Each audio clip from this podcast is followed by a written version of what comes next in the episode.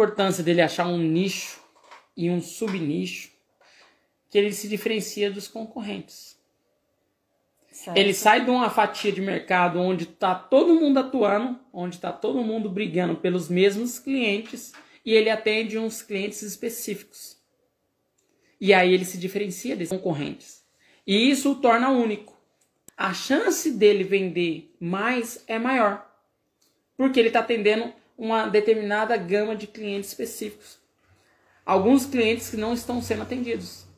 Se não precisa abraçar tudo da, daquele não, lixo. Não precisa, até porque não tem braço.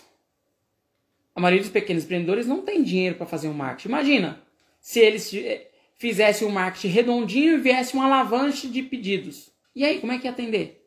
Não, não ia atende. atender, ia passar raiva, ia entregar um produto mal feito, ia demorar para entregar. Então não há necessidade de querer atender todo mundo logo no início. Então a importância de você nichar é que você está atendendo um grupo pequeno, de acordo com o seu tamanho.